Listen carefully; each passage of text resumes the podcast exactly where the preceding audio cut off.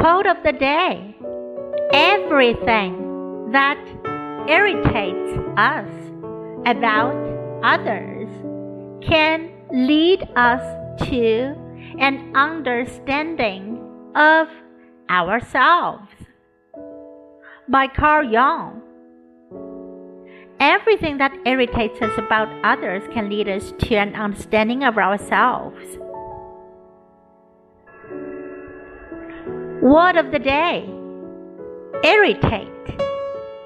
Irritate 是烦恼，有指不断重复的事情。